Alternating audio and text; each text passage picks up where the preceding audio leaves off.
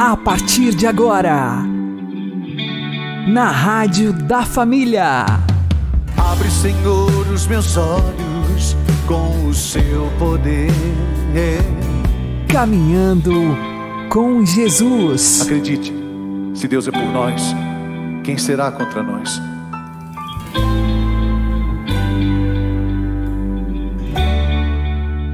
Olá, meu querido irmão e minha querida irmã, ouvintes da Rádio Regional Esperança e também aqueles que nos ouvem pelo YouTube e Spotify. Eu sou João Cláudio e este é o programa Caminhando com Jesus.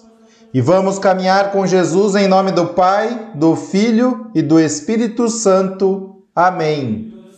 Inspirai, ó Senhor, as nossas ações e ajudai-nos a realizá-las para que em vós comece e para vós termine tudo aquilo que fizermos. Por Cristo Senhor nosso. Amém. Santíssima Virgem Maria, Mãe de Deus, rogai por nós. Castíssimo São José, patrono da Igreja, rogai por nós. Não importa a situação que estamos vivendo, boa ou ruim, devemos sempre louvar a Deus e nos alegrar no Senhor. Vamos aprender com o Padre Léo. Paulo foi um homem que experimentou de uma forma muito concreta a eficiência e a eficácia da cura interior em sua vida. Paulo é um daqueles personagens que eu mais escrevi no meu livro corações curados. Ele tinha tudo para dar errado. E por que ele deu certo? Porque deixou o Espírito Santo de Deus conduzi-lo na trilha da cura. E aqui, nesse trechinho de Filipenses, ele vem nos dar um segredo muito concreto. Como é que começa o versículo 4? Alegrai-vos sempre no Senhor. Repito, alegrai-vos. Pensa o seguinte: se você recebesse um e-mail ou um inteiro contendo essa frase, você imaginaria que situação podia estar uma pessoa para escrever um e-mail com esse pensamento? Alegrai-vos sempre no Senhor, repito, alegrai-vos. Que ideia nos daria o autor dessa frase?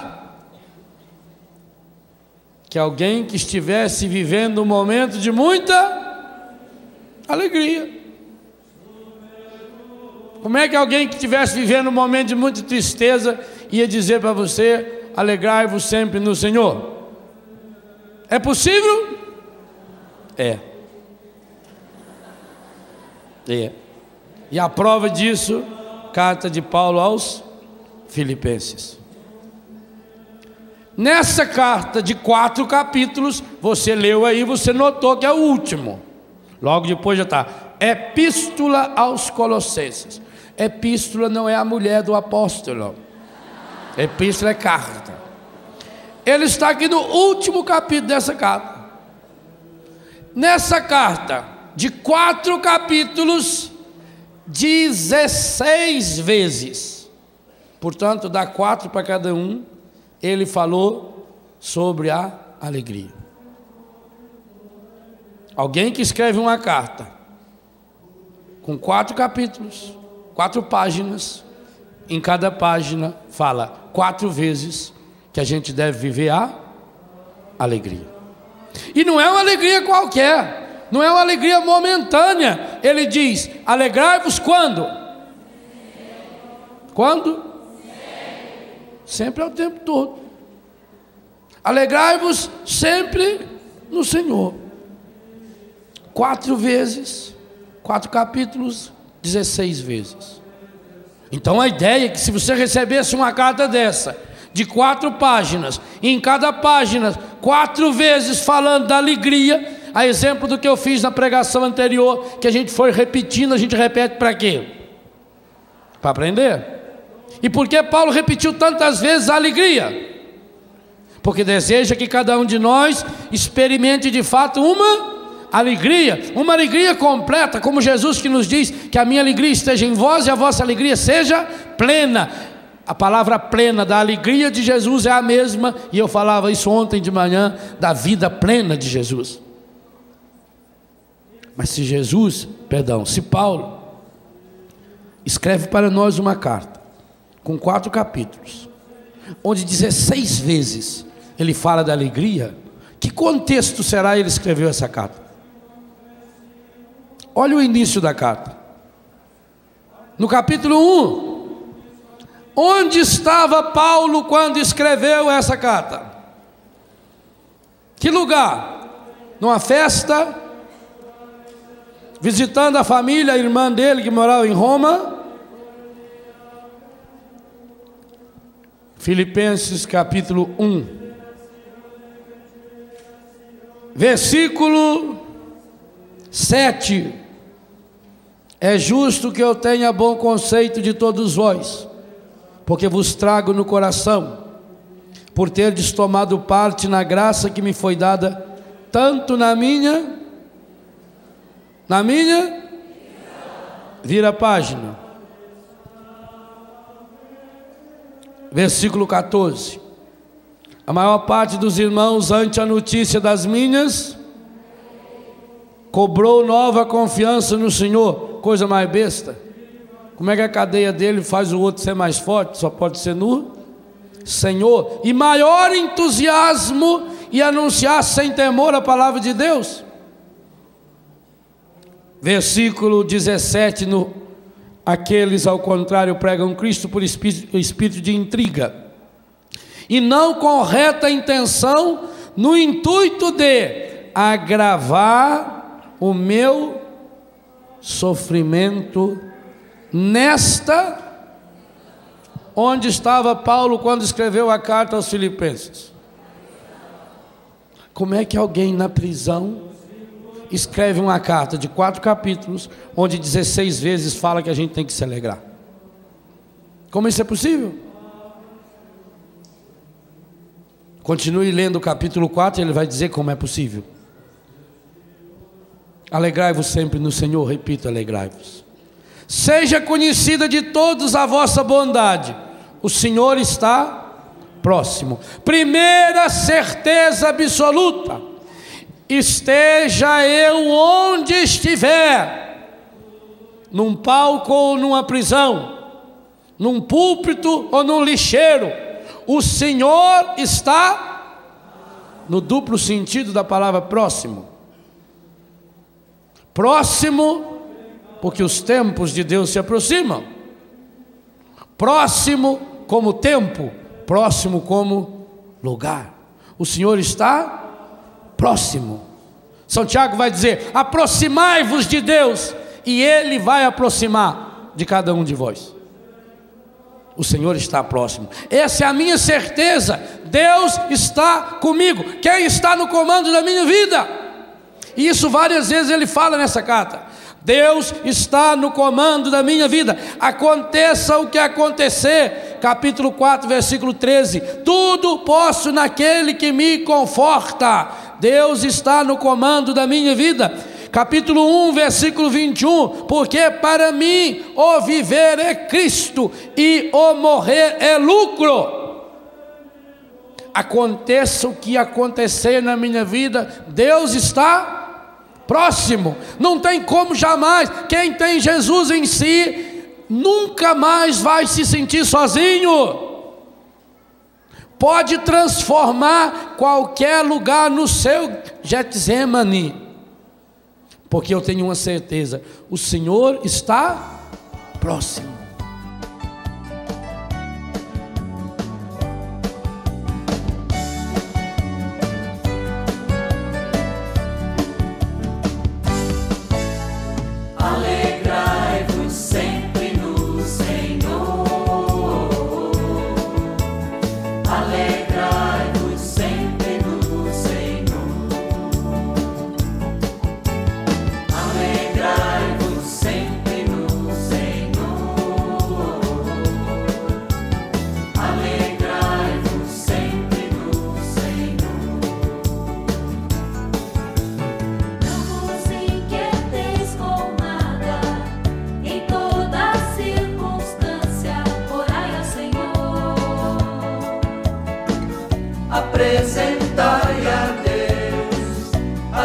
nossas preocupações.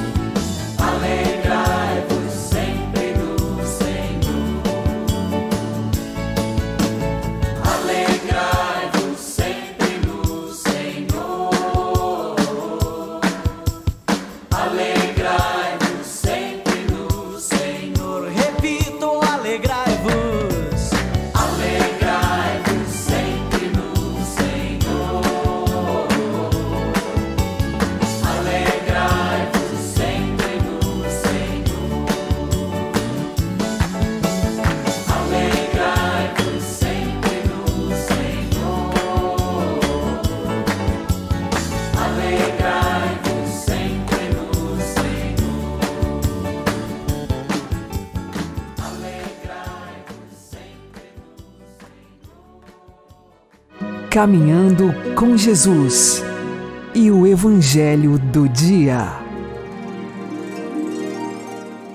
O Senhor esteja convosco, Ele está no meio de nós. Anúncio do Evangelho de Jesus Cristo segundo Lucas. Glória a vós, Senhor. Naquele tempo, Jesus entrou no templo e começou a expulsar os vendedores. E disse: Está escrito: Minha casa será casa de oração. No entanto, vós fizestes dela um antro de ladrões. Jesus ensinava todos os dias no templo. Os sumos sacerdotes, os mestres da lei e os notáveis do povo procuravam modo de matá-lo. Mas não sabiam o que fazer, porque o povo todo ficava fascinado quando ouvia Jesus falar. Palavra da salvação.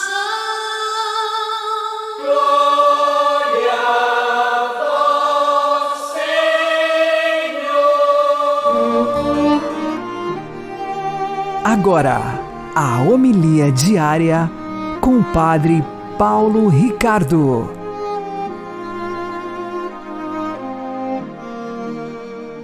Meus queridos irmãos e irmãs, o Evangelho de hoje, Jesus faz a purificação do templo, expulsa os vendilhões, aqueles que lucravam com a religião que Deus tinha instituído no Antigo Testamento. Para a gente entender o gesto de Jesus, seria interessante colocarmos um pouco no contexto. Veja, se a gente olhar um pouco mais para trás, no Evangelho de Lucas, Jesus entrou triunfalmente em Jerusalém. Trata-se do Domingo de Ramos. Mas quando ele, nessa entrada triunfal, logo após a entrada triunfal, avista a cidade como um todo, Jesus chora sobre a cidade de Jerusalém. Esse detalhe, ele é recordado somente por São Lucas. São Lucas, vendo a cidade de Jerusalém, chorou sobre ela, dizendo que Jerusalém mata os profetas que não reconhece quando é visitada. Pois bem, é exatamente o esposo que vai ao encontro da esposa, o rei que vai ao encontro do seu povo, o sacerdote que vai ao encontro do seu templo e não é recebido. Aqui nós vemos toda a realidade do drama. Deus, durante séculos, preparou um povo, constituiu sacrifícios, o templo, o sistema dos holocaustos, eh, revelou através de Moisés e dos profetas qual era a sua intenção, e, no entanto, um povo de coração endurecido. Diante desse povo de coração endurecido, o coração de Deus chora. O coração de Jesus é movido por compaixão. Agora, estas lágrimas que Jesus acaba de derramar sobre a cidade de Jerusalém, elas iluminam o chicote na mão de Jesus ao expulsar os vendilhões do templo. Ou seja, a ira de Deus, quando Deus manifesta a sua ira, é realmente algo que para nós é duro, que recebemos o castigo, mas também é algo que não está no projeto originário de Deus. O projeto originário de Deus era que nós fôssemos salvos na santidade, eh, na pureza de Adão e Eva. Fomos nós quem rompemos o projeto originário através do nosso pecado. Deus mais uma vez tenta, dá uma chance, prepara o homem para a vinda do seu filho. Durante séculos, pedagogicamente, pacientemente, Deus vai preparando o seu povo, vai preparando a noiva para a vinda do esposo. Mas, quando o noivo vem, a esposa não o reconhece. Jesus reflete o coração de Deus. Jesus reflete o coração de Deus diante do seu povo, chorando, derramando lágrimas sobre Jerusalém. Mas exatamente porque ama essa cidade de Jerusalém como última alternativa, como último gesto de amor, Jesus toma na mão o chicote para, num gesto bondoso, acordar aqueles que estão dormindo, tirar do torpor egoísta aqueles corações que estão lá involucrados em si mesmos, não querendo servir a Deus, mas se servindo de Deus. Essa é a grande dificuldade dessa cena do templo, quando nós, ao invés de servirmos a Deus em santidade, em justiça, continuamos servindo a nós mesmos, egoístas, fechados e desatentos para o Deus de amor que vem nos visitar. Vamos então fazer nós nosso exame de consciência. Não, não precisamos que Jesus pegue o chicote para nos ferir, se nós, olhando para o coração dele, percebermos as suas lágrimas. Deus abençoe você. Em nome do Pai, e do Filho e do Espírito Santo. Amém.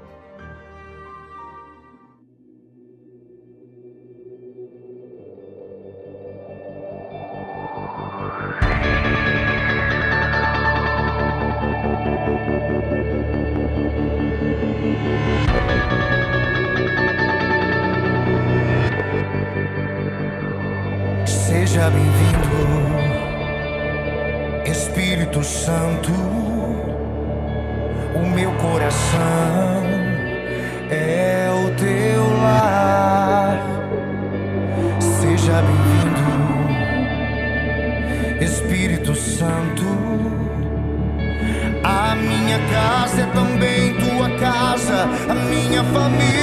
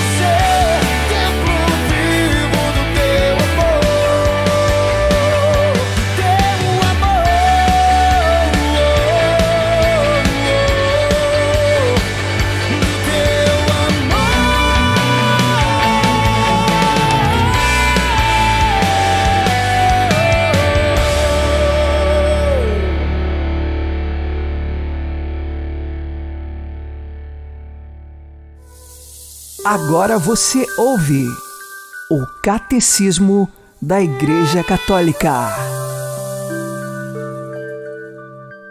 Creio na ressurreição da carne. Parágrafos 988 e 989. O credo cristão, profissão da nossa fé em Deus Pai, Filho e Espírito Santo, e na sua ação criadora, salvadora e santificadora, culmina na proclamação da ressurreição dos mortos no fim dos tempos e na vida eterna. Nós cremos e esperamos firmemente que, tal como Cristo ressuscitou verdadeiramente dos mortos e vive para sempre, assim também os justos, depois da morte, viverão para sempre com Cristo ressuscitado, e que ele os ressuscitará no último dia. Tal como a dele, também a nossa ressurreição será obra da Santíssima Trindade. Se o Espírito daquele que ressuscitou Jesus de entre os mortos habita em vós, ele que ressuscitou Cristo Jesus de entre os mortos, também dará vida aos vossos corpos mortais, pelo seu Espírito que habita em vós.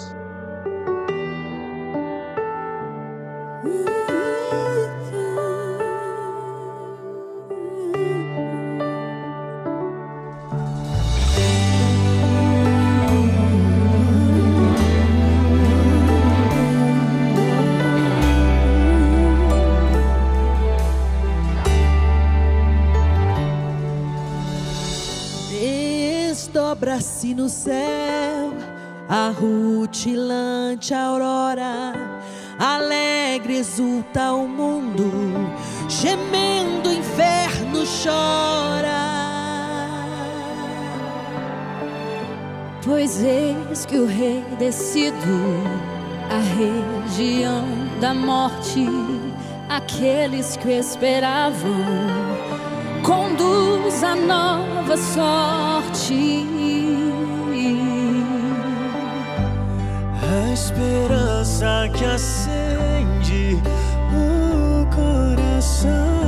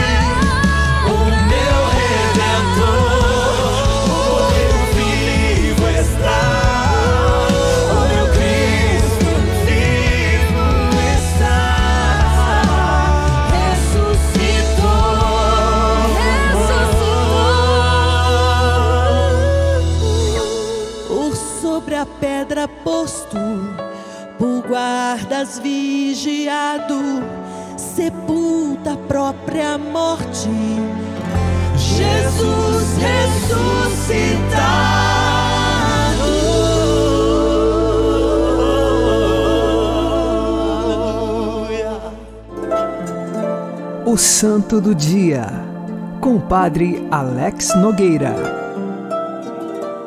Neste dia 18 de novembro, nós fazemos recordação de São Romão de Antioquia. Ele morreu no ano de 303 como mártir. Há muitos outros santos com o nome de Romão, mas eles são sempre definidos com o lugar de onde viveram ou morreram. Neste caso, São Romão de Antioquia, ele era um fiel cristão, muito devoto, e foi capturado para ser então torturado e com a intenção de que ele recusasse a fé cristã e aceitasse os falsos deuses. São Romão permaneceu firme na sua fé. E como ele louvava a Deus por tudo o que lhe acontecia, inclusive pela prisão, pelas torturas, vieram e lhe cortaram parte de sua língua. E conta-se que, mesmo com parte da língua decepada, ele ainda continuava o seu louvor a Deus. E nisto, um jovem menino viu esta cena em que acontecia de ser cortado um pedaço da língua e São Romão continuar a bendizer a Deus. Aquele menino, então, se proclamou também cristão e, naquele momento, foi pego e morto na frente da sua própria mãe. Vejam, tamanha eram as perseguições. Embora sempre foi dado a oportunidade para que os cristãos sobrevivessem, mas era necessário negar a fé. Eles tinham de oferecer sacrifícios aos falsos deuses, mas isto São Romão não foi capaz de fazê-lo. E aquela jovem criança que também se proclama cristã, diante daquela realidade de ver um milagre acontecendo diante de si, também é motivo de perseverarmos na nossa fé. São pessoas que dedicaram a sua vida pela fé que hoje nós professamos. Por isso pedimos a São Romão que interceda pela fortaleza de nossa fé, que saibamos guardar a fé como um verdadeiro tesouro e, além disso, que também saibamos transmitir a nossa fé. De geração em geração, esta fé chegou até nós, mas nós precisamos também, através do apostolado, da educação familiar, transmitir a fé cristã, na qual nós sabemos nos alcança a vida eterna. São Romão morreu com esta esperança cristã, aguardando o céu. Mesmo sem a língua, o seu coração era inteiro de Deus. E assim que nós também sejamos inteiros para Deus na nossa vida diária. São Romão de Antioquia, rogai por nós. Abençoe-vos Deus Todo-Poderoso, Pai e Filho e Espírito Santo. Amém. Fique na paz e na alegria que vem de Jesus.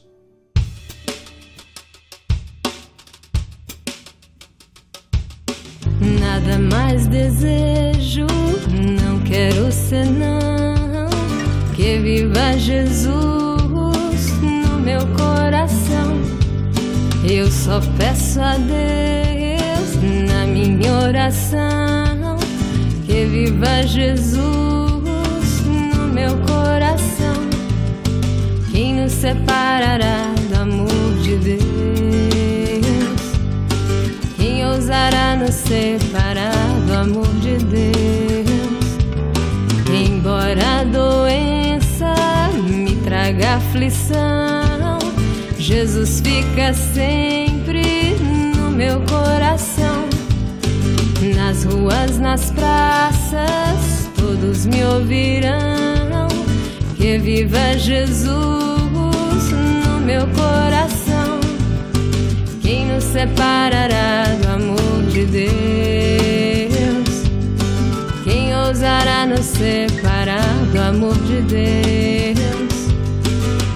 nos separará do amor de Deus? Quem ousará nos separar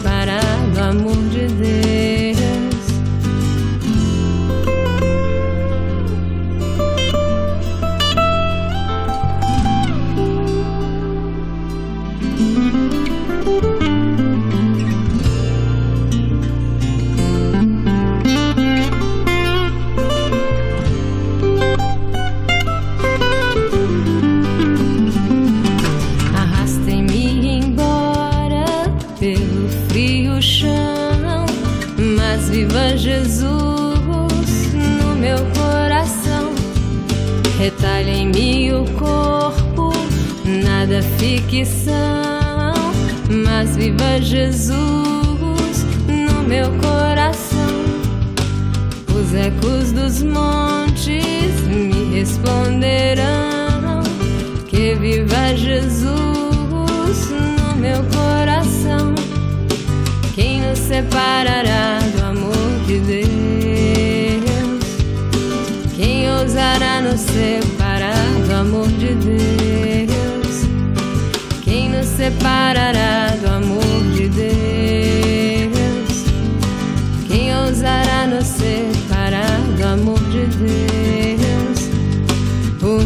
coração é só de Jesus, a minha alegria é a Santa Cruz. O meu coração é só de Jesus, a minha alegria é a Santa Cruz. Quem nos separará do amor de Deus?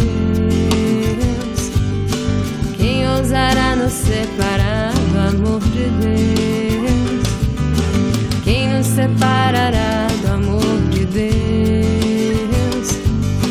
Quem ousará nos separar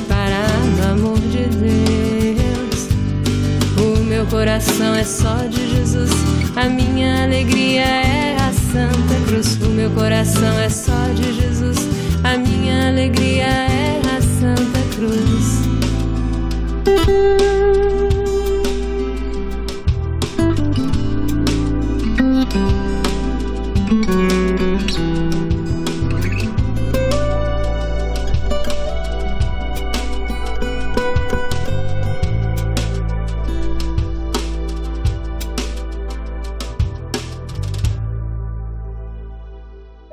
Você está ouvindo na Rádio da Família. Caminhando com Jesus.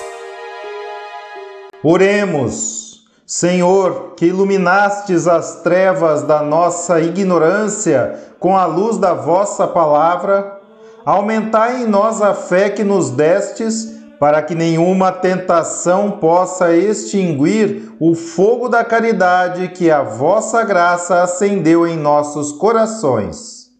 Por nosso Senhor Jesus Cristo, vosso Filho, que é Deus convosco na unidade do Espírito Santo. Amém. O Senhor nos abençoe, nos livre de todo mal e nos conduza à vida eterna. Amém. E que Maria e José nos conduzam pelas mãos para que continuemos caminhando com Jesus.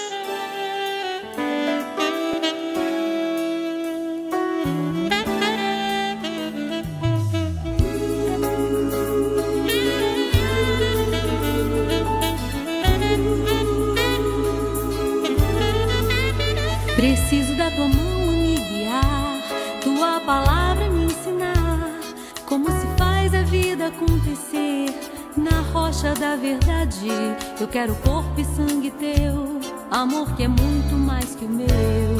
Aquieta-me, ó Deus, com tua bondade. Preciso da tua mão a me guiar, tua palavra me ensinar como se faz a vida acontecer na rocha da verdade. Eu quero corpo e sangue teu, amor que é muito mais que o meu.